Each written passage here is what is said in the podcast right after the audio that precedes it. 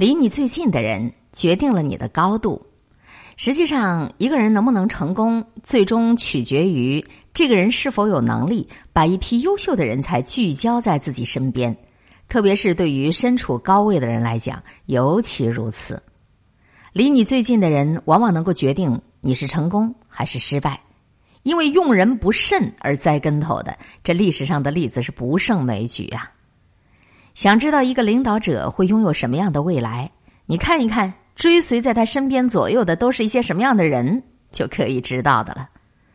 读好书，交高人，此乃人生两大幸事。选择跟什么样的人在一起很重要，因为跟什么样的人在一起，基本决定了你将要成为什么样的人。你会成为什么样的人？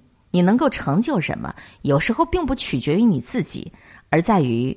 追随你的人，你周围的人，或者说在你身边经常性的聚集的这些人，有学者对于李自成的失败进行了研究，提出了一个观点，就是他身边在文武方面都缺乏一流的人才。美国著名领导力大师约翰·麦克斯韦尔，他有三十年的领导经历，他感悟到的最大的领导力原则就是，离这个领导者最近的人，决定了这个领导者的。成功的程度会达到什么样的高度？乔布斯跟比尔盖茨为什么能够在千万名企业家里头脱颖而出啊？简简单单四个字，不过是知人善任、知人善用，包含了多少灵感、艰辛和风险啊！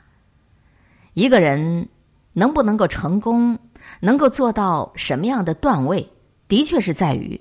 这个人身边聚集的这些人才到底有多么优秀？亲贤臣，远小人，这是过去朝廷里很多大臣的。谏言。究竟什么样的人是贤臣，什么样的。人是小人？我们从项羽、刘邦这两个人身上能够非常明显的。看到这一点。刘邦他自个儿本来就是一个流氓，一个小吏，一辈子也没有打过几次胜仗，但是刘邦的。手下。个个出色，项羽呢本身出身贵族，神勇无敌，所向披靡。可是项羽的手下却没有几个出众的，唯一的范增又弃之不用了。而且刘邦手下有许多人才，原先都是项羽的人，项羽要么看不上他们，要么不重用他们，最后人家都跑到刘邦这里来了，成了刘邦集团当中最重要的谋士和将领，其中有韩信、陈平。英布等等，张良也曾经追随过项羽，但很快也来到刘邦身边了。尽管项羽自己的才能很高，一定是高过刘邦的，可他身边缺少得力的帮手啊。结果呢，项羽自刎于乌江，刘邦赢得了天下。在刘邦统一天下、登上皇上的宝座以后，曾经跟他的大臣们讨论过，是什么让他能够最终打败了强大的项羽。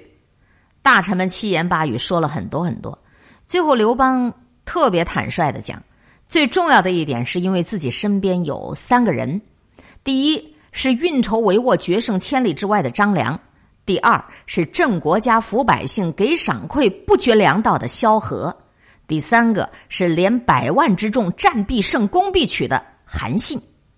你看这刘邦，不能不说他知人善任呢。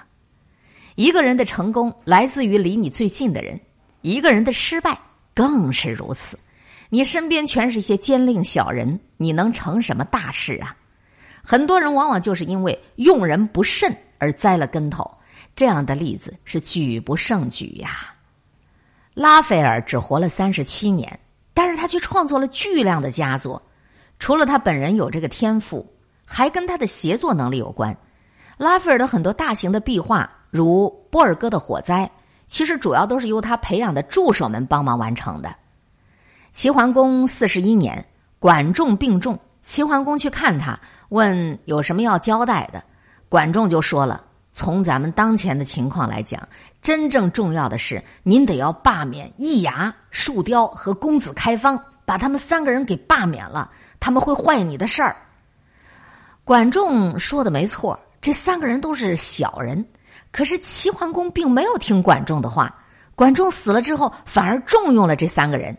齐桓公四十三年病重了，易牙这三个人为了各自的利益，鼓动桓公的五个儿子各率党羽争位，齐国顿时陷入混乱。三个人还假传圣旨，把齐桓公的宫室用围墙围起来，把这个齐桓公活活给饿死。桓公死后，尸体被撂了六十七天，那尸虫都从窗户里爬了出来，才由新立的国君给收敛，下场是非常悲惨的。所以说呀，你千万不要以为你自己就能够掌握你自己的命运，有时候呢，你的命运是掌握在别人手里的。这个别人呢，就是你身边这些跟你非常亲密的人。想知道一个领导者有怎样的未来，你就看一看追随在他左右的都是些什么样的人，这就可以了。